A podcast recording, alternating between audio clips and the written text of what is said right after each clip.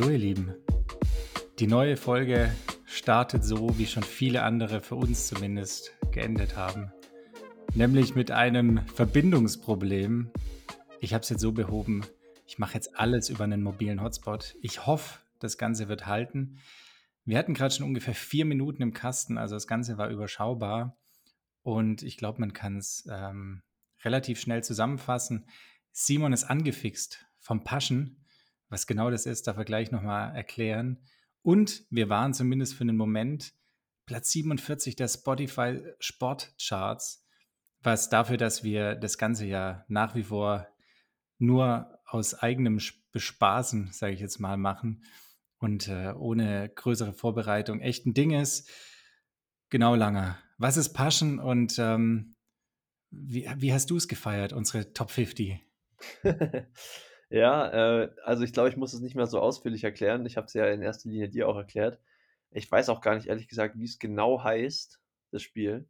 Können wir ja vielleicht nachreichen. Ähm, aber grob gesagt ist es wie Kniffel, nur dass du im 1 gegen 1 gegen deine Gegner spielst um Punkte. Und ähm, es geht ja immer eben darum, da eine bessere Würfelanzahl mit, keine Ahnung was, Straße, äh, Poker gibt es auch, das sind vier gleiche. Oder halt mit 6er, 5er, 4er, 3er, 2er oder 1er zu würfeln. Ähm, und wer da eben die bessere Punktezahl sich holt, der gewinnt am Ende. Ist auf jeden Fall echt witzig und nicht nur Würfelglück, sondern eben auch ein bisschen Taktik. Äh, und meine erste Runde habe ich gleich mal äh, dominant gewonnen gegen Chepe. Nee, dominant war es nicht. Es war tatsächlich im letzten Wurf habe ich noch mit fünf Würfeln fünf Fünfer gewürfelt und damit gewonnen. Also war super unwahrscheinlich, aber das war schon mal richtig geil und seitdem bin ich angefixt. und hier wird jeden Tag gewürfelt in St. Moritz. Sehr schön. Und die Top 50? Ähm, ja, die haben sich, da habe ich glaube ich schon andere Highlights gehabt in meinem Leben, aber sie waren ja direkt hinter den, wahrscheinlich direkt hinter dem Weltmeistertitel kommt dann der Platz 47 der Spotify-Charts.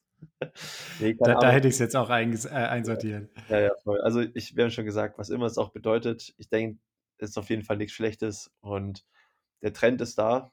Ähm, übrigens auch hier ein Motto vom, vom Passion. The trend is your friend. Also wenn du auf die Einser gehst und dann kommen aber zwei Dreier, dann switchen wir immer um auf die Dreier zum Beispiel, weil immer mit einem Trend gehen. Nehmen, nicht schämen, hat man da früher bei uns beim Fußball immer gesagt. Genau, The Trend is Your Friend ist übrigens auch ein super Folgentitel. Ich glaube, da ist jetzt noch nicht mal Minute drei rum und wir haben uns schon entschieden für heute. Was steht alles auf der Agenda? Wir müssen natürlich in mehrfacher Hinsicht über den Clean Sweep der Deutschen reden bei der 73 WM in Finnland. Wir werden sicherlich auch ganz kurz über den Weltcup in China sprechen, dann über das grandiose Abschneiden der Deutschen bei der Leichtathletik-WM. Vielleicht auch ein bisschen über Inge Brixen ähm, und seine, seine verfrühte Pose, sage ich jetzt einfach mal. Und dann stehen noch einige mehr Dinge auf meiner Liste und äh, lange habe ich jetzt irgendwas, ähm, außer natürlich Geschichten aus dem Trainingslager, vergessen, was wir unbedingt noch abhandeln müssen. ich glaube, du hast das ganz gut zusammengefasst. Ähm, war ja einiges los. Super League kann man auch noch kurz erwähnen in London. War aber war ja noch, noch madiger besetzt als der Weltcup.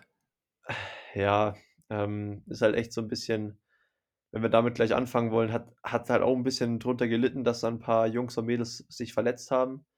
Vincent Luis, ähm, Riss in der Wade, seine Freundin Jordan Taylor Brown, Muskelfaserriss in der Wade. Ähm, Hayden Wild hat sich auf dem Weg zur Wechselzone in Paris abgelegt und hatte noch eine zuhe Hüfte. Auch nicht gestartet. Äh, da habe ich, hab ich auch einen guten Kommentar gelesen. Er hat den Käfer gemacht. Den Käfer. Ja. Die, die legen sich doch auch immer so auf den Rücken und strecken dann alle, alle, alle Fühler und äh, was die halt den, sonst an Gliedmaßen haben von sich. Den hat er ja aber erst im Rennen gemacht. Ja, ja, den hat er im Rennen gemacht, aber. Die Ursache dafür war ja dann der Sturz eben davor unmittelbar. Ähm, und ja, die Franzosen haben eigentlich auch zugesagt. Also so ein Leo Berger oder Christian Blumenfeld zum Beispiel wurde ja auch beworben, ja, hier, ähm, die kommen auch zur Super League, aber ja, letztendlich war der Blumi halt bei der 73 WM. Leo Berger hat sich wahrscheinlich gedacht, oh, in Paris habe ich mir den Olympiaspot noch nicht geholt. Ich muss mich auf die ITU-Rennen konzentrieren. Von dem her fand ich jetzt generell Super League schon ähm, ganz unterhaltsam so zum Angucken. Also ist halt ein bisschen eine Show, vor allem mit diesen Teams und so, den neuen, den, ja, ist halt irgendwie ein bisschen schwer zu durchschauen von außen. Also du wirst jetzt niemanden damit voll begeistern, glaube ich, mit diesen Teams. Ähm, und letztendlich ist es halt echt, ja, sportlich gesehen hat es nicht so mega die Relevanz, auch wenn die Leistungen da krass sind. Aber es geht halt letztendlich nur darum, eine gute Show zu liefern. Und ich würde sagen, das hat man wieder gut geschafft. Und die, die Briten, also im Team, die, die Sharks sozusagen, haben da das Frauenrennen und das Männerrennen gewonnen. Ähm, ja, Einzelrennen gewinnt Alexis. Bei den Frauen ist es überraschenderweise Jeanne Leher. Eigentlich Französin, aber gewechselt zu Luxemburg, weil sie bei Frankreich keine Einsätze bekommen hat. Ähm, und hat sich jetzt dadurch, dass sie da die Rennen machen kann, auch bei der ITU, WTS und so, richtig entwickelt im letzten Jahr. Ähm, und ja, jetzt da mit dem Super League-Sieg schon echt ein Ausrufezeichen gesetzt. Ja, und damit würde ich sagen, haken wir die Super League gleich ab. Du siehst, mein Interesse an der Super League hält sich in Vielleicht Grenzen. Ein bisschen, ähm, was interessant war wieder, äh, weil ja so ein paar, ich, ich gucke ja auch immer persönlich drauf, welche Konkurrenten von mir da so rumspringen. Ähm, halt, halt vor allem in meinem Alter so, sag ich mal. Und da war halt wieder Daniel Dixon am Start aus Großbritannien und Connor Bentley. Die werde ich auch beide ähm, bei der U23 WM in Pontevedra in ein paar Wochen wieder am Hals haben. Und der Conor Bentley, wer sich erinnern kann, hat ja dieses Jahr schon zwei Europacups gewonnen und bei denen ich auch am Start war. Und wir haben aber so ein bisschen die Vermutung, dass es nicht so der Typ ist für harte Rennen und gut besetzte Rennen, weil er in Hamburg schon ziemlich schlecht war beim WTS, wo er seinen Einsatz bekommen hat. Auch in der Staffel leider dort am nächsten Tag. Und jetzt bei der Super League war er wieder nicht gut, ähm, obwohl er eigentlich super gut ja, der hat eigentlich keine Schwäche. Also er kann Radfahren, kann schwimmen, kann laufen. Aber irgendwie liegt es dem nicht so, wenn das Rennen hart ist. Ähm, Im Gegensatz zu Daniel Dixon, der da echt wieder gut performt hat. Äh, also bin ich mal gespannt und kann mal ein bisschen was mitnehmen aus solchen Rennen für die, für die Gegneranalyse. Was ich tatsächlich gedacht habe bei den beiden, ähm, ich mache immer so, ich baue immer Vor- und Nachnamen zusammen. Den, den Tick habe ich zum Beispiel auch bei Nummernschildern auf, auf der Autobahn, wo ich dann auch immer denke, ha, das ist jetzt aber irgendwie witzig. Ähm, oder wenn man ein Nummernschild sieht, was weiß ich, äh, KTB oder so, wo man dann denkt, ah, das ist doch auch irgendwie eine Marke und so. Unabhängig davon, aber bei den beiden ist es halt Kobe und Daddy. Das finde ich, find ich ganz witzig. Connor Bentley und Daniel Dixon. ja. Gut, damit würde ich aber sagen, lassen wir die Super League Super League sein, sonst kommst du halt gar nicht mehr zum Paschen. Ja. Und ähm, machen einfach bei der 73 WM weiter. Ich hatte im Vorfeld, Grüße äh, gehen natürlich raus, äh, Mika gefragt. Und Mika, wer gewinnt? Und er hat sich eigentlich relativ klar festgelegt und hat gesagt, ja, ja, Blumi macht's. Mit, dem, mit der Anmerkung, aber er kann sich das nicht angucken, weil er, weil er halt selber nicht dabei ist. Und weil er ja. vielleicht auch schon geahnt hat, dass es anders kommen könnte. Und ich sage jetzt mal so, ähm, der eine oder andere hatte sicherlich einen Dark Horse im Rennen, aber Rico Bogen, hattest du den auf dem Zettel, dass er, dass er, dass er es macht? Nee, also ich glaube, jeder, der sagt, dass er den für einen Sieg auf dem Zettel hatte, ähm, der lügt. Äh, ich wusste auf jeden Fall, oder ich dachte mir, dass er richtig gut sein kann. Wir haben tatsächlich intern hier auch ähm, so gesagt, ja, wer macht Podium, wer macht bester Deutscher und sowas. Und ich habe tatsächlich gesagt, Rico wird besser Deutscher und landet auf Platz 5. Also ich würde sagen, ich habe ihn schon ganz, also echt hoch eingeschätzt. Ähm, der Chepe hat gemeint, zum Beispiel Fred macht's, Platz, Platz 4 oder so hat er gemeint. Äh, war ja auch nicht so weit weg. Fred wurde am Ende Zweiter. Aber ja, also Rico echt starkes Rennen. Ich meine, der war ja zwei Jahre lang mit mir in der Trainingsgruppe in Nürnberg. Ist letztes Jahr wieder zurückgegangen nach Leipzig. Hat es da so ein bisschen umgestellt für sich, seine, seine Umgebung quasi. Und anscheinend tut sie mega gut.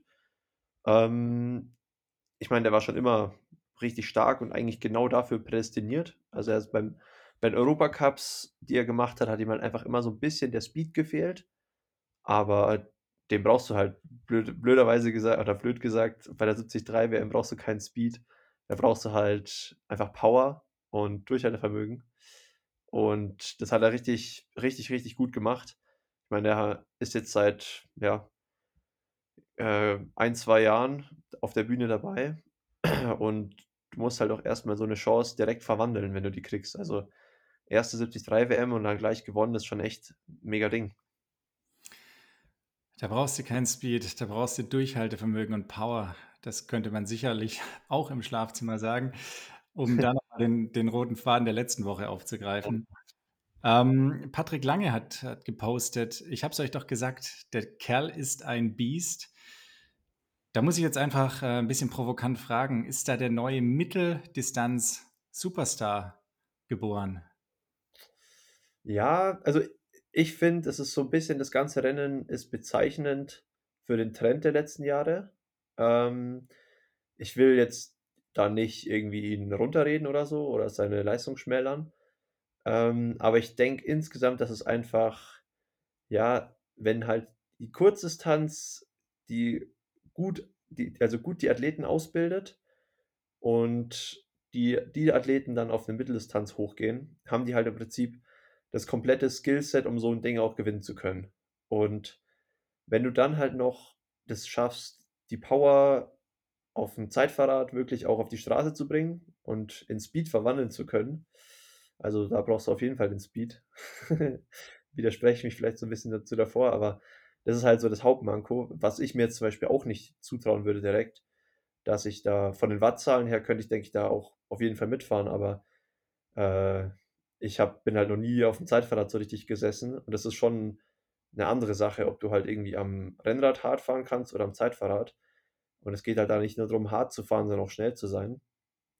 Und genau, um da meinen Faden wieder zu finden, ich glaube, das ist so ein bisschen der Trend, dass halt einfach gut ausgebildete Athleten, dass es davon richtig viele gibt inzwischen.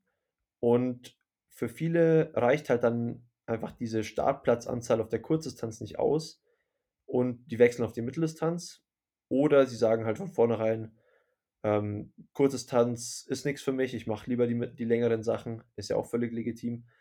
Ähm, dass es halt einfach nicht mehr so das, das Geheimnis von früher vielleicht gibt, wie ist man schnell auf diesen äh, langen Sachen. Also man weiß ungefähr, was man trainieren muss. Es gibt das Material ist inzwischen eigentlich ja relativ gleich. Das heißt, Du hast mit fast jedem Zeitverrat ungefähr ähnliche Chancen. Musst dann natürlich noch eine gute Position drauf finden, aber du hast jetzt nicht mehr nur das eine Rad oder so, was halt super teuer ist, was schnell ist, sondern du kannst eigentlich auf jedem Zeitverrat dich vernünftig draufsetzen und damit schnell sein. Und dann kann es halt auch mal passieren, dass irgendwelche Außenseiter, so wie halt Rico, ähm, da die, ihre Leistung abrufen in, in ihrer Disziplin und mit der halt dann ganz vorne landen.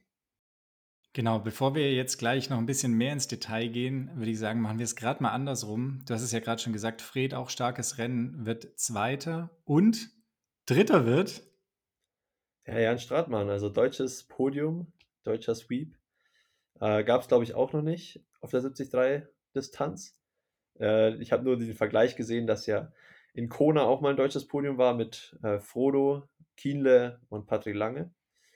Äh, und warum eben darauf zurückzukommen, was du gesagt hast über Patrick. Ähm, er hat ja dieses Jahr schon verloren gegen Rico in 73 in Kraichgau, den Rico ja auch gewonnen hat. Also da hat man schon gesehen, was er eben drauf hat auf der Mitteldistanz. Ähm, und auch letztes Jahr war er eigentlich auch schon ein paar Mal ganz gut mit dabei, wo er halt teilweise auch noch Age-Group-Rennen gestartet ist, äh, was eigentlich ein bisschen, bisschen unfair schon war, weil ich meine, der, der Kerl trainiert schon jahrelang wie ein Profi auch. Ähm, aber er hat auf jeden Fall, ja, echt alles richtig gemacht und steht da verdient ganz oben an dem Tag. Jetzt müssen wir natürlich ein bisschen auch über das Feld reden. Ähm, du hast gerade schon gesagt, es geht und dabei äh, bleiben wir. Das möchten wir auch mit allem, was nun folgt, äh, nicht ändern. Nicht darum, irgendwas kaputt zu reden oder schlecht zu reden, ja. Aber wahrscheinlich wäre das Rennen anders verlaufen, wenn nicht kurz vorher dieses gut dotierte PTO-Rennen in Singapur gewesen wäre, oder? Ja, also die PTO ist halt inzwischen schon echt eine ernstzunehmende Konkurrenz von Ironman. Und gleichzeitig ähm, ist ja auch noch die Ironman WM in zwei Wochen in äh, Nizza. Das heißt, es sind natürlich jetzt super viele Rennen, also einmal PTO eben Asian Open eine Woche vorher und dann jetzt eben auch noch die Ironman WM zwei Wochen später in Nizza. Und es gibt halt einfach nun, nun mal nicht so super viele äh, Profis, dass es dann immer volle Startfelder sind mit der gleichen Leistungsdichte. Und ja, dann kam eben auch noch dazu, dass in Singapur ähm, sich da ein paar Leute was eingefangen haben. Ich habe mit dem Chepper davor geredet und der hat die Info von einem Österreicher bekommen, dass es wohl auch sein könnte, dass da sich die Leute eine neue Corona-Variante eingefangen haben. Das sind jetzt aber wilde Gerüchte, also ich will da jetzt für nichts verantwortlich sein, aber die Aussage kam daher, dass die eben eigentlich genau solche Symptome wie ähm, Übelkeit oder Unwohlsein im Magen und so verursacht. Also können wir auch nochmal mit, Mika quatschen. Vielleicht hat er sich auch nochmal testen lassen da. Ähm, aber ja, also von dem her es wurden eben ein paar Athleten ausgenockt, von, die eigentlich starten wollten. Und dann sind halt einfach auch nicht alle Hochkaräter sozusagen an der Startlinie gewesen. Ähm, aber das ist eben auch das, was man eigentlich halt immer so ein bisschen, ja, sagt, das Rennen, das erste Rennen ist das Rennen zur Startlinie. Und das haben halt nun mal die Jungs gemacht, die vor Ort waren. Und dann ist halt ein Titel ein Titel. ja, ein Titel ist ein Titel. Und einer, der kurz vorher den Titel geholt hat, der stand an der Startlinie. Und äh, natürlich rede ich von Christian Blumenfeld, der erst das Testevent in Paris gemacht hat, dann, wie berichtet, knapp zwei Tage später den Sieg geholt hat in Singapur und direkt weiter ist nach Finnland. Da haben wir uns wahrscheinlich trotz der Belastung aber mehr erhofft, beziehungsweise wir haben damit gerechnet, dass es besser läuft für den, oder?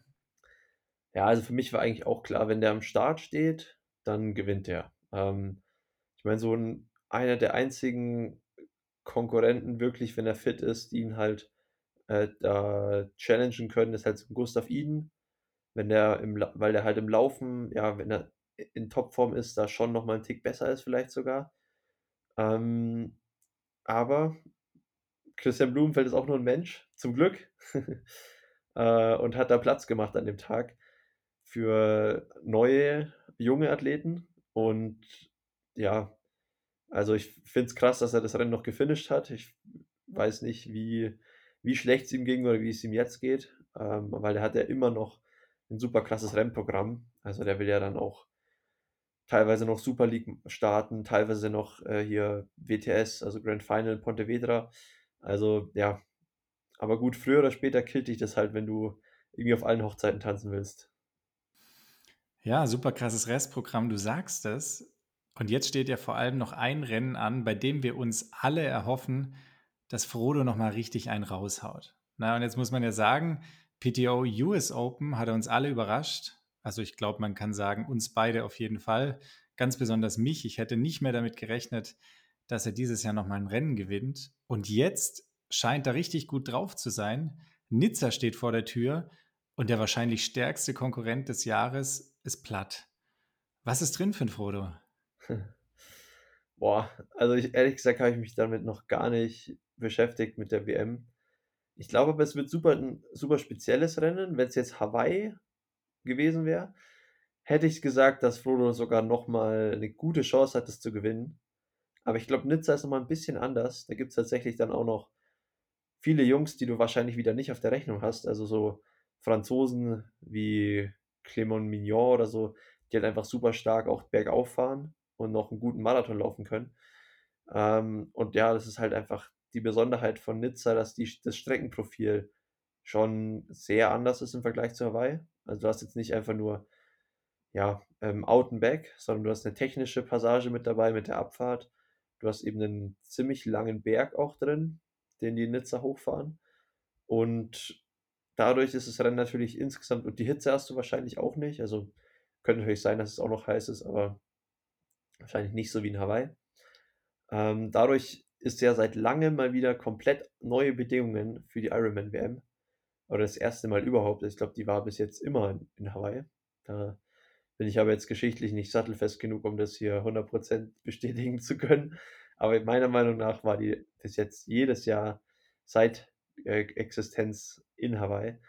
Von dem her das erste Mal wird der Langdistanztitel auch woanders vergeben. Ähm, aber ich würde sagen, wir gucken uns das dann nochmal genauer an, äh, wenn es dann nächste Woche soweit ist und es vor der Tür steht, das Rennen. Generell glaube ich aber, wird das auf jeden Fall auch spannend, äh, nicht nur bei den Männern, sondern auch bei den Frauen. Und wir können uns auch wieder auf eine Show freuen. Eine Sache muss ich dich natürlich noch fragen. Du hattest gerade gesagt, dass äh, die gut ausgebildeten Kurzdistanzler auch mit guten Karten in ihre Mittel- und Langdistanzkarriere starten. Und jetzt müssen wir natürlich über einen reden, der eigentlich ein sehr erfolgreicher Kurzdistanzler war und bei dem es nicht so lief, nämlich Justus Nieschlag. Was, was, was, was fehlt dem aktuell noch, dass er auch auf den längeren Distanzen seinen Durchbruch hat? Ja, also Justus hatte das Problem, dass er mega talentiert ist, aber oft mal verletzt ist. Ähm, ich glaube, bei ihm war es jetzt auch einfach hauptsächlich wieder an der mangelnden Laufvorbereitung und an wirklich akuten Schmerzen dann im Rennen. Also ich glaube, der hat an beiden Achillessehnen Probleme und ist auch wirklich, hat sich da durchgekämpft auf der Laufstrecke. Bis zum, also Schwimmen hat er nie Probleme dabei zu sein. Also da wird er wahrscheinlich, egal wie schnell das Rennen ist, immer vorne aus, aus dem Wasser steigen. Hat er sogar auch das Rennen angeführt nach dem Schwimmen. Ähm, am Rad genauso, da ist er auch einer der stärksten Athleten, würde ich sagen. Und ähm, wird wahrscheinlich auch immer mit in ja, Kontakt zur Spitze absteigen. Aber bei ihm ist halt das Entscheidende, dass er im Laufen das auch hinbekommt. Ähm, hat er ja auch teilweise schon gezeigt, dass er es kann. Also er hat ja auch schon letztes Jahr 70.3 Kraichgau gewonnen, dieses Jahr 70.3 Lanzarote, glaube ich. Ähm, also der hat ja schon seine Erfolge auch. Aber so auf dem die ganz großen Rennen, jetzt wie 70.3 WM oder so, äh, dieses Jahr, hat jetzt leider ein bisschen Pech gehabt. Aber ich drücke ihm da ganz fest die Daumen, dass er ja seine, seine Achilles in, in den Griff bekommt. Weil ich glaube, damit kämpft er halt schon Jahre, auch auf der Kurzdistanz oft Probleme gehabt damit. Ähm, und wenn er das aber in den Griff bekommt, dann ist das auch auf jeden Fall ein potenzieller Weltmeister. Jetzt haben wir neulich ja auch äh, darüber geredet, dass Stine Dahle mit Gustav unterwegs war und wir haben schon spekuliert, geht da was, geht da nix. Und kaum ist Gustav nicht mehr so stark, hängt sie mit Blumi ab. Was ist da los, Simon? Ja, gut, ich würde mal sagen, dass die, die beiden sind jetzt wahrscheinlich einfach mal wieder daheim. Ähm, oder ich weiß nicht, wo du, wo du sie gespottet hast. Aber ähm, die ist ja auch eine Zeit lang auf jeden Fall mit denen rumgereist als Triathletin. Von dem her werden da wahrscheinlich eher Freundschaften gepflegt. Und das Spannende ist aber eher, was, was bei Gustav gerade so abgeht, weil der war ja eigentlich auch auf der Startliste für die 73 WM, ist dann aber ohne Kommentar nicht gestartet und ist jetzt auch in Valencia beim Weltcup von der Liste genommen worden. Also fühlt sich da wohl ja nicht gut, nicht fit. Ähm, in Asien ist er leider gestürzt in Singapur. Am Wendepunkt hat dann auch ja keinen Bock mehr gehabt aufzusteigen. Also ich glaube, der muss einfach mal einen Schlussstrich für die Saison ziehen. Äh, da ist einfach viel zusammengekommen, was nicht so läuft gerade. Und der ist nächste Woche auch noch in Karlsbad auf der Liste beim Weltcup. Ich hoffe, dass er sich dann noch abmeldet, weil dann rutsche ich vielleicht noch auf die Liste drauf. Aktuell sind da nämlich schon fünf Deutsche auf der Liste und blockieren den Platz für mich. Ähm, aber ja, also wir hoffen natürlich, dass es ihm gut geht. Aber für mich wäre es natürlich chillig, wenn er sich noch abmeldet. Ja, ist schon bitter, ne? Wir haben immer Witze drüber gemacht, dass er die Saison nicht auf der, auf der Kurzdistanz, sondern wahrscheinlich eher auf der Mitteldistanz bzw. Langdistanz beendet. Und ähm, dass es jetzt so ausgeht und dass er die, so die Saison als amtierender Weltmeister der Langdistanz mit seinem Sieg auf Hawaii letztes Jahr wahrscheinlich so beendet, dass er nicht mal in Nizza eine Show bietet. Ähm, da steht auch noch aus, ob er überhaupt startet, oder? Ja, also eigentlich war ja der Call von den Norwegern, dass sie das gar nicht machen. Also dass sie nur sich auf die Kurzdistanz äh, fokussieren. Ähm, ich bezweifle auch, dass er einer von den beiden an den Start geht. Weder Christian noch äh, Gustav. Ähm, aber ja, ist natürlich mega traurig, dass er echt wirklich dieses Jahr gar kein gutes Jahr hatte. Ähm, aber ja, so, so ist halt das im Leistungssport. Das kann so schnell vorbei sein oder zumindest mal ein schlechtes Jahr dabei sein. Ich glaube, die Hauptsache ist einfach, dass man halt dann wieder zurückkommt. Und das Potenzial hat er ja auf jeden Fall. Also da kann man, glaube ich, gespannt sein. Aber ja, ähm, man bekommt gerade wirklich überhaupt nichts von ihm mit. Also weder auf Social Media noch irgendwie sonst. Bei den Rennen habe ich auch nur kurz mit ihm geredet äh, und da war er gleich wieder weg. Also dem scheint es gerade nicht so ganz so gut zu gehen. Ja. Bitter. Aber das einen Leid, das anderen freut. Und wer weiß, vielleicht äh, wird es ja was mit Karlsbad. Und spätestens dann werden wir natürlich ganz lieb grüßen aus Tschechien, direkt von der deutschen Grenze. Ich würde sagen, weil wir ja auch einfach ohne Beteiligung waren, ohne weitere Beteiligung, lassen wir damit auch die 73 WM hinter uns und ähm, reden noch ganz schnell über Weihai. Hast du es überhaupt geguckt? Boah, nee, es lief in der Nacht, äh, 2 oder 3 Uhr. Ähm, von dem her habe ich nur am nächsten Tag die Ergebnisse geguckt. Aber wir haben natürlich einen Korrespondenten vor Ort gehabt, denn einer der Berliner Brees, äh, Ben Bettin, äh, hat uns eine Sprachnachricht zurückgeschickt. Und die können wir an der Stelle gleich mal reinhauen und danach mit der Besprechung weitermachen. Hi Simon, hi Julian. Ähm, schöne Grüße aus Korea. Ich bin hier noch zwei Tage, bevor es zurückgeht nach Deutschland und ich werde mich auch probieren, kurz zu halten. Gibt ja mit dem WM-Sieg von Rico bestimmt Wichtigeres zu besprechen. Aber ja, ich bin äh, am Dienstag losgeflogen aus Berlin über auch wieder Korea nach China zum Weltcup und Reise lief echt top, hat alles gut geklappt soweit. Ich habe mich auch echt schnell in die Zeitzone gewöhnt. Es war alles gar kein Problem. Aber China ist natürlich trotzdem ein Kulturschock. Man versteht einfach kein Wort die, mit den Schriftzeichen. Du kannst nichts verstehen, du kannst dich überhaupt nicht mit den Leuten verständigen. Die sprechen auch überhaupt kein Englisch. Ähm, war echt krass irgendwie. Aber durch die Organisation von World Triathlon geht es dann auch immer noch irgendwie. Und irgendwie kommt man schon durch. Und ja, dann lief eigentlich alles klar bis zum Rennen. Ich habe mich auch echt gut vorbereitet. Hatte jetzt so einen vierwöchigen Trainingsblock hinter mir, wo es echt top lief. Ähm, habe auch sehr viele Einheiten spezifisch für das Rennen gemacht und habe mich echt gut gefühlt. Und dann konnte ich beim Rennen auch direkt beim Schwimmen vorne mitschwimmen. Die erste Runde war richtig entspannt. Da bin ich als Sechster aus dem Wasser und dann habe ich mich nicht so gut positioniert beim Reinlaufen. Äh, zum, also es war am Strandstart, das heißt beim Reinlaufen zur zweiten Runde habe ich mich irgendwie nicht gut positioniert und habe dann ziemlich auf den Sack bekommen äh, im Wasser und war dann ein bisschen weiter hinten, als ich vielleicht wollte aus dem Wasser aber konnte durch ein hartes Anfahren noch aufschließen und dann hat sich eine, eine 18-köpfige Spitzengruppe gebildet, glaube ich, oder 19-köpfige.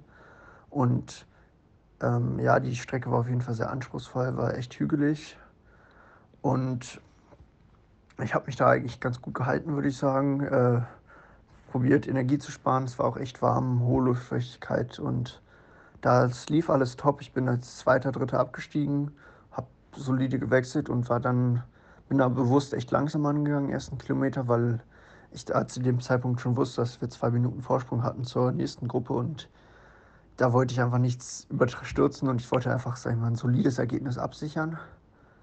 Äh, und dann habe ich bei der zweiten Verpflegungsstelle, glaube ich, es war so knapp über anderthalb Kilometer, es ging so leicht bergunter, hab, wollte ich mir Wasser nehmen und beim irgendwie ist der Volunteer dahinter, hinter der Person, wo ich mir Wasser nehmen wollte, ist über die Straße gelaufen oder es lief da so knapp vor mir rum, dreht sich so in dem Moment, wo ich das Wasser greife, um, erschrickt sich und lässt so zwei Flaschen fallen oder so. Ich weiß auch nicht mehr ganz genau, wie, also was da genau passiert ist, weil es so schnell ging, weil es ja auch so leicht bergab und war ziemlich schnell. Und alles, was ich weiß, ich, ich nehme mir selber gerade die Flasche von der Person davor und auf einmal liegen dabei zwei Flaschen. Ich kann nicht mehr reagieren und knick halt genauso auf deine Flasche um und habe mich halt voll abgeräumt. Äh, bin eigentlich direkt wieder aufgesprungen, wollte loslaufen und bin wieder hingefallen, weil mein Knöchel einfach gar nicht mehr wollte. Und dann ja, wurde ich ins Krankenhaus gebracht direkt. Ähm, chinesische Notaufnahme kann ich auch eigentlich nicht weiterempfehlen. Ähm, war nicht so ein schönes Erlebnis, aber ja, ich weiß jetzt noch nicht ganz genau, was mit dem Knöchel los ist. Ich hoffe, es ist nicht allzu schlimm, aber ich hatte schon mal so eine ähnliche Verletzung im Knöchel und ich gehe eigentlich jetzt davon aus, dass das erstmal für die Saison war bei mir.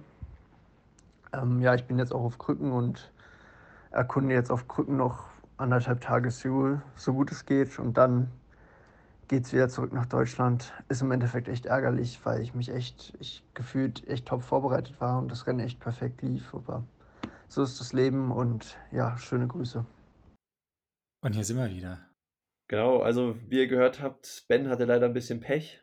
Ähm, ist wirklich einfach auf, also es gibt wirklich nichts, was es nicht gibt. Äh, er ist auf der Flasche ausgerutscht oder umgeknickt und ja, Ähm, erkundet gerade in Seoul äh, auf Krücken die Gegend und konnte das Rennen ja dann eben leider nicht finishen. Aber ähm, du hast gerade gesagt, das einen Leid, das ist anderen Freud. Äh, dafür hat Lasse Priester das Rennen am Podium beendet, äh, ist Dritter geworden. Insgesamt muss ich natürlich auch mal ein bisschen solche Rennen auch kritisch be betrachten, weil gerade da war jetzt wirklich die Konkurrenz nicht allzu hoch. Ähm, die Startliste war nicht annähernd voll und es waren halt auch viele Chinesen oder Athleten aus Macau an, an der Startlinie, die man sonst nicht so kennt. Ähm, und das ist natürlich auch ein Hammer-Trip nach China. Äh, aber ja, wer es auf sich genommen hat, hat da jetzt gute Punkte gemacht. Ähm, bei wem es leider auch nicht so lief, ist beim Johannes Vogel. Bei dem hat sich der Trip zum Beispiel dann nicht bezahlt gemacht. Äh, der ist dann eher ist weiter hinten gelandet. Hatte auch nicht seinen besten Tag. Ähm, aber ich glaube, generell war es ein, echt ein cooles Rennen. Äh, also echt anspruchsvolle Strecke auch. Nicht nur out and back irgendwo flach hin und her, sondern mit schon Höhenmetern auch im Rad und in der Hitze. Also, wenn es vom Zeitpunkt her günstiger liegt oder ja, jetzt vielleicht nicht in China wäre, dann wäre es sicher ein cooles Rennen. Aber so ist natürlich schon mega viel Aufwand für in Anführungszeichen mal nur einen Weltcup äh, dahin zu fliegen für ein paar Tage. Was mir da noch aufgefallen ist, ist äh, Platz 4 Ren Sato ja. und äh, Platz, Platz 6 Aoba Yasumatsu. Die klingen, die klingen beide wie so Charaktere aus Street Fighter. ja, das sind mit die besten Japaner, so, die es im Triathlon gibt, bei Kurzdistanz. Ähm, gewonnen hat das Rennen ja eigentlich so Blast from the Past, äh, der Rod Rodrigo González? Nee, warte mal. Nee, nee, Crisanto Crayales. Crayales. Rodrigo González war auch am Start, der war aber irgendwo weiter hinten. Ähm, genau, ein Mexikaner, der früher schon, so wo ich ja angefangen habe, WTS zu gucken, wo der immer vorne mit rumgelaufen ist, der war ein super starker Läufer ist, aber durch die ganze Dynamik, dass Schwimmen und Radfahren immer härter wurde, so ein bisschen den Anschluss verloren hat. Und der ist jetzt auf einmal aufgetaucht und gewinnt das Ding, halt in der Hitze, läuft einen schnellen Zehner und stellt am Ende noch den Lasse ab. Ähm, zweiter wird auch einen, noch ein Japaner, äh, der Odakura, oder? Genau. Äh, ja, also ich kann leider echt nicht so viel sagen zum Rennen, weil es in der Nacht war bei uns. Aber äh, genau, Lasse hat es auf jeden Fall, für Lasse hat es sich ausgezahlt, dass er hingeflogen ist. Hat Punkte gemacht, hat Preisgeld gemacht und ähm, startet dieses Jahr jetzt tatsächlich, äh, dieses Jahr, diese Woche auch nochmal in Valencia. Das ist jetzt nämlich auch wieder Weltcup. Ähm, auch wieder olympische Distanz, wo auch wieder viele Deutsche am Start sind, zum Beispiel Erik Diener hier auch, mit dem ich in der Höhe hier gerade unterwegs bin. Ähm, also das wird dann auch wieder interessant sein, wie die Jungs da so abschneiden. Was viele nicht wissen, Crisanto Crayales ist äh, vor vielen Jahren, hat eigentlich die Triathlon-Schuhe an den Nagel gehängt, ist dann nach Waihai äh, da ins Börsenviertel äh, Viertel und macht dort einen mexikanischen Imbiss.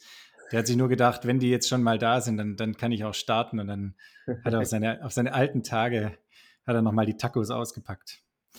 Ähm, nee, Spaß beiseite. Aber ohne jetzt äh, hier unseren österreichischen Freunden zu nahe zu treten, ich kriege wahrscheinlich gleich Ärger mit dem Chepe. Ähm, bei den Girls ist Lisa Perterer als Zweite geworden. Und ähm, wer jetzt mal so die letzten Jahre verfolgt hat, bei ihr lief es jetzt auch schon echt lange nicht mehr so gut, dass sie im WTS auf, auf der 2 rausgeht. Ähm, ja, also. Halt, ja. Also die, es ist immer super abhängig von der Renndynamik. Also es, die Lisa ist halt auch so eine Athletin, die profitiert halt dann auch eher davon, wenn das Schwimmen nicht ganz so schnell ist. Äh, die kann, laufen kann sie auf jeden Fall, aber im WTS ist halt dann oft der Zug schon abgefahren, weil da von Anfang bis Ende eben das Gas drauf ist. Und ja, ich dachte jetzt schon, du sagst, für die, für die österreichischen Jungs hat sich auch nicht so ausgezahlt. Äh, deswegen ähm, muss ich auch. Also, so schlecht war es nicht. Der Leon Pauger ist Elfter geworden, oder? Genau, Elfter, aber die haben sich, glaube ich, alle ausgemalt, da in der Top 10 oder Top 5 heimzugehen, ähm, weil die Startliste dementsprechend halt besetzt war. Also hat ja, elfter Platz ist natürlich immer noch von den Punkten her nicht schlecht. Und der Chepe hier hat sich schon mega geärgert, weil bei ihm geht es natürlich nicht nur intern im Rennen um die Olympia-Quali gegen die anderen Österreicher, sondern vor allem auch in der Weltrangliste im Olympic-Ranking generell gegen andere Nationen, die noch gar keinen Platz haben. Und dadurch, dass jetzt dort halt viele Jungs Punkte gemacht haben, zum Beispiel so ein Oscar Coggins aus Hongkong, äh, wird das gesamte Punkteniveau wieder höher, wo er hinkommen muss. Da hat er sich schon aufgeregt, dass er selber nicht hingeflogen ist. Geh bitte, der Jeppe, der hat doch selbst bei so einem Feld- und Ja. Wiesen-Weltcup hat er seine Punkte gemacht. Der soll sich mal nicht beschweren. Ja, eben, also er, sa- er verurteilt es ja nicht so, aber er hat sich natürlich geärgert, dass er dann selber nicht da war. Nein, also es ist natürlich auch, da haben wir ja auch schon drüber geredet, ähm, es ist natürlich auch völlig bescheuert.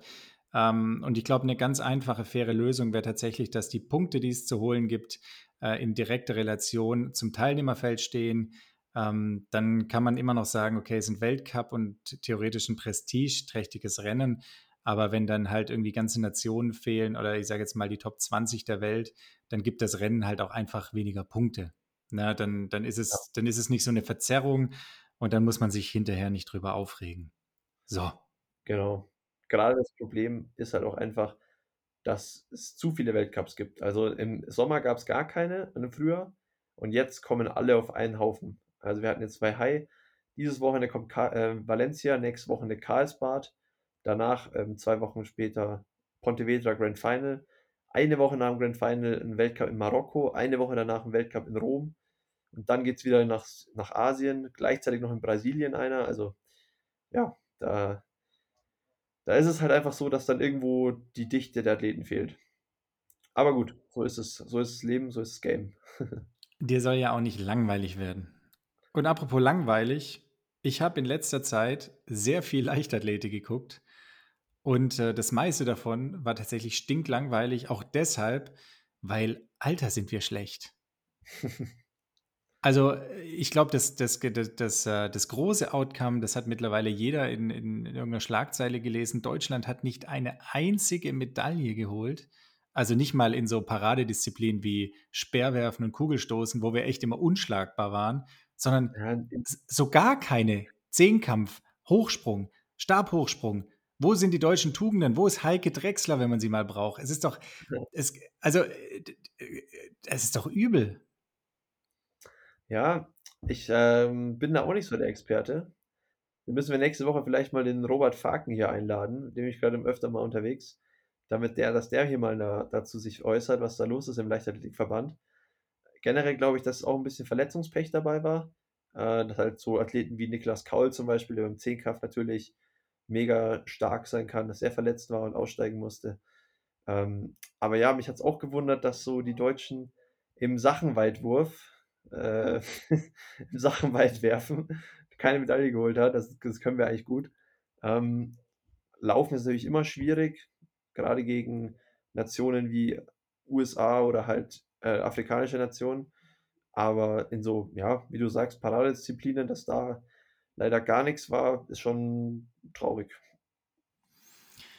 Ja, oder eben, wenn man dann über die Laufnationen spricht, äh, klassische Laufnation Norwegen, weil die haben ja auf die, ich sag jetzt mal, für, für die Leichtathletik, die mittlere Distanz der Leichtathletik, die 1500 und die 5000 Meter haben die eine richtige Rakete. Jakob Ingebrigtsen.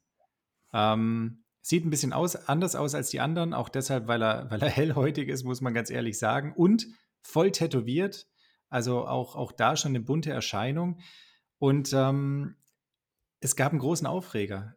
Beim Halbfinallauf der 1500 Meter war er so dominant, dass er auf der Zielgeraden angefangen hat, das Publikum zu animieren. Sie sollen doch jetzt mal ein bisschen lauter klatschen. Und zack, ist er im Finale nur Zweiter geworden. Das ist Karma, oder? Ja, also ich glaube, der Kerl kann auch nicht so gut verlieren einfach. Ich meine, der hat schon viel gewonnen in seinem Leben, aber dem, der zweite Platz hat ihm bestimmt gar nicht geschmeckt. Ähm, ich fand es auch ein bisschen drüber, vor allem das war ja noch nicht mal auf der Zielgerade, glaube ich, von den 1500, sondern so in der Kurve, wo es noch voll zur Sache ging und der irgendwo noch im hinteren Feld war. Und alle geben halt da gerade ihr Bestes und fokussieren sich voll auf den Wettkampf. Und ich meine, es sind dreieinhalb Minuten da. Ja, wenn du da in der Kurve dann noch ein bisschen weiteren Weg läufst und dann noch so mit den Armen rumfuchtelst, das finde ich jetzt nicht ganz so respektvoll gegenüber deiner Konkurrenz. Ähm, aber gut, letztendlich ist es ja auch geil, wenn da irgendwas zum Diskutieren gibt, ist immer gut für den Sport. So jemand, der halt ähm, polarisiert und halt auch einfach so ein, so ein Superstar ist wie der Ingebrigtsen. Äh, aber ja, war sicher nicht ganz die feine Art. Genau, ein paar Tage später hat es dann trotzdem geklappt. Über die 5000 holt er Gold in 13.11.30. Und was war mein erster Gedanke? Ich würde gerne mal wissen, was Alexi auf die 5000 laufen würde, auf der Bahn mit Spikes. Was schätzt ihr, wo kommt der, kommt der raus? Also ich meine, der hat eine 13,25 stehen als Bestzeit. Ich bin mir nicht ganz sicher, aber der ist verdammt schnell. Also der könnte auf jeden Fall auch von seinen Fähigkeiten einfach Läufer sein. Ähm, hat ja auch eine Zeit von unter 28 Minuten auf die 10 Kilometer. Also so ähnlich wie Hayden Wild, der ist ja auch schon mal 13,35 oder 13,30 gelaufen, sowas. Also die Jungs sind schon echt krass. Ist übel. Ne? Also sowas denke ich auch.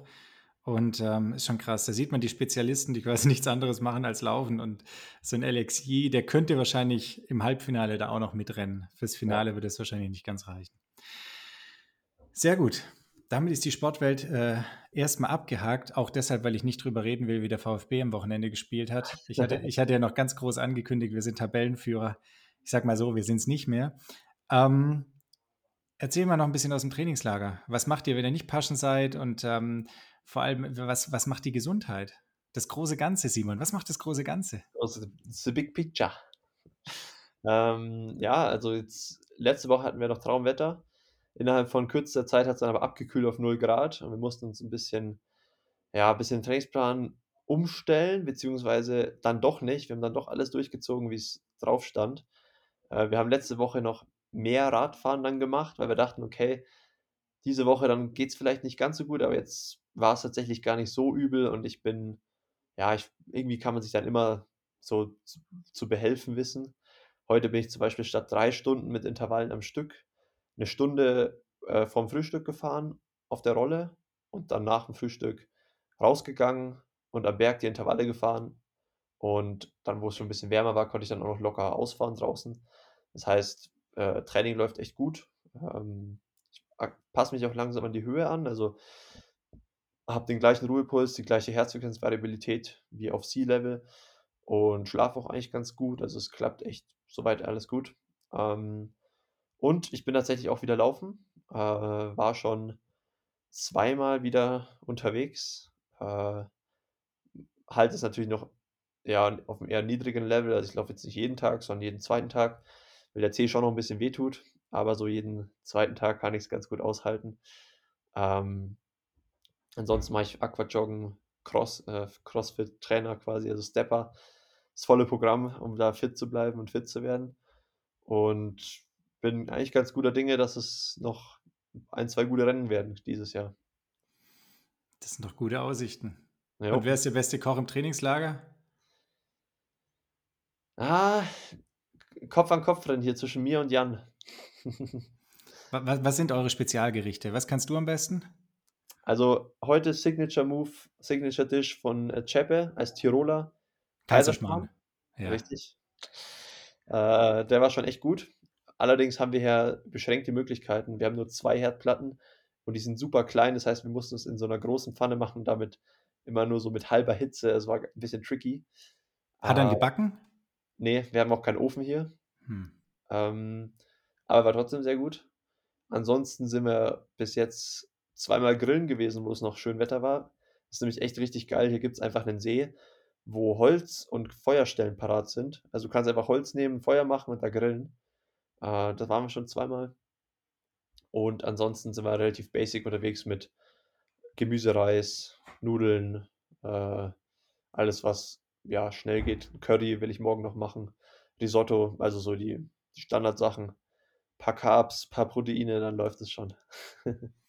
Da müssen wir eigentlich mal eine kleine Videoreihe machen. Statt Henslers schnelle Nummer machen wir einfach Henseleits schnelle Nummer. Dann, Heute dann musst können wir ja hier von Jan Bader Spezial, kann ich ihn noch fragen, ob es okay ist, wenn ich hier reinhau. Aber ich denke mal schon. Ähm, Spaghetti mit, also einfach erstmal kochen lassen, dann Nudelwasser ab, abgießen, beiseite stellen, ein bisschen bereithalten. Dann Knoblauch in Olivenöl anbraten, zusammen mit Kapern und Sardellen. Dann die Spaghetti rein, alles durchmixen mit ein bisschen Nudelwasser drauf und dann noch Thunfisch und Kirschtomaten drüber und Parmesan. Fertig. Auf jeden Fall nice. Klingt gut. Geht auch super schnell. ich glaube, das machen wir jetzt öfter. Hänseleit, schnelle Nummer. Ja. So, so, so am Ende von der Episode. Okay. Ich habe auch noch was und zwar ist gerade ein Riesenboom um das neue Album vom, von Travis Scott. Utopia heißt es. Ähm, ich habe mir echt Mühe gegeben, mich da ein bisschen reinzuhören. Und es ist mega fett produziert, aber ich finde es einfach nicht gut. Also für alle da draußen dürft ihr gerne mal Bezug nehmen, ob es daran liegt, dass ich einfach ein Boomer bin und äh, einfach raus bin aus dem Game, ob zu viel Autotune einfach nichts für meine Ohren ist oder woran das liegt. Ähm, in dem Zusammenhang habe ich aber gedacht, packe ich noch ein bisschen, bisschen Klassisches auf unsere Playlist, die mittlerweile ja auch immer mehr wächst. Nämlich zum einen Mercedes von L LX und Maxwell und damit wir nicht nur deutsche Automarken haben, auch Sexy Maserati von der Babyman. ähm, genau, für alle, die den Tatortreiniger kennen, äh, die kennen vielleicht auch diesen Song. Ich habe auch noch einen. Du hast auch noch einen? Ja, auch noch vom, von Top G, Jan Bader hier. Playboys weinen auch. Playboys weinen auch, alles klar. Packen wir mit drauf.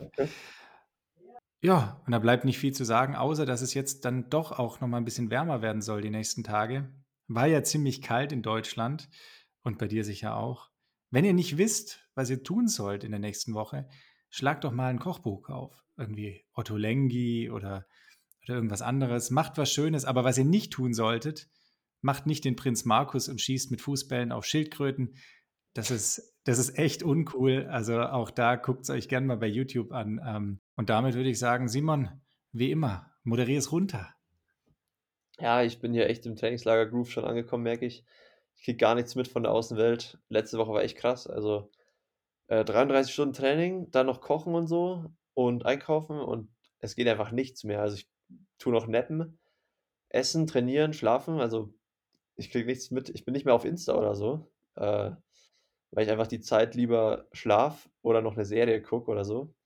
Aber was gerade ist, was ich mitverfolge, ist Vuelta, Spanien-Rundfahrt. Ähm, läuft so, ja, dieses Jahr ist es vielleicht ein bisschen mehr Stellenwert, sonst habe ich es nie so verfolgt, aber dieses Jahr echt gut besetzt. Also Geheimtipp quasi, auch wenn es eine der drei großen Rundfahrten ist, geht die, finde ich, immer ein bisschen unter. Dieses Jahr aber mit Remco Evenepoel gegen Wingegaard, Roglic, Ayuso von UAE. Echt, glaube ich, ganz spannend. Also, wenn ihr nichts zu tun habt, schaut da vorbei. Ansonsten sind wir nächste Woche wieder da. Vielleicht dann mit Gast. Mal schauen, wen ich, wen ich auftreiben kann. Und ansonsten macht's gut, guten Start in die Woche. Bis dann.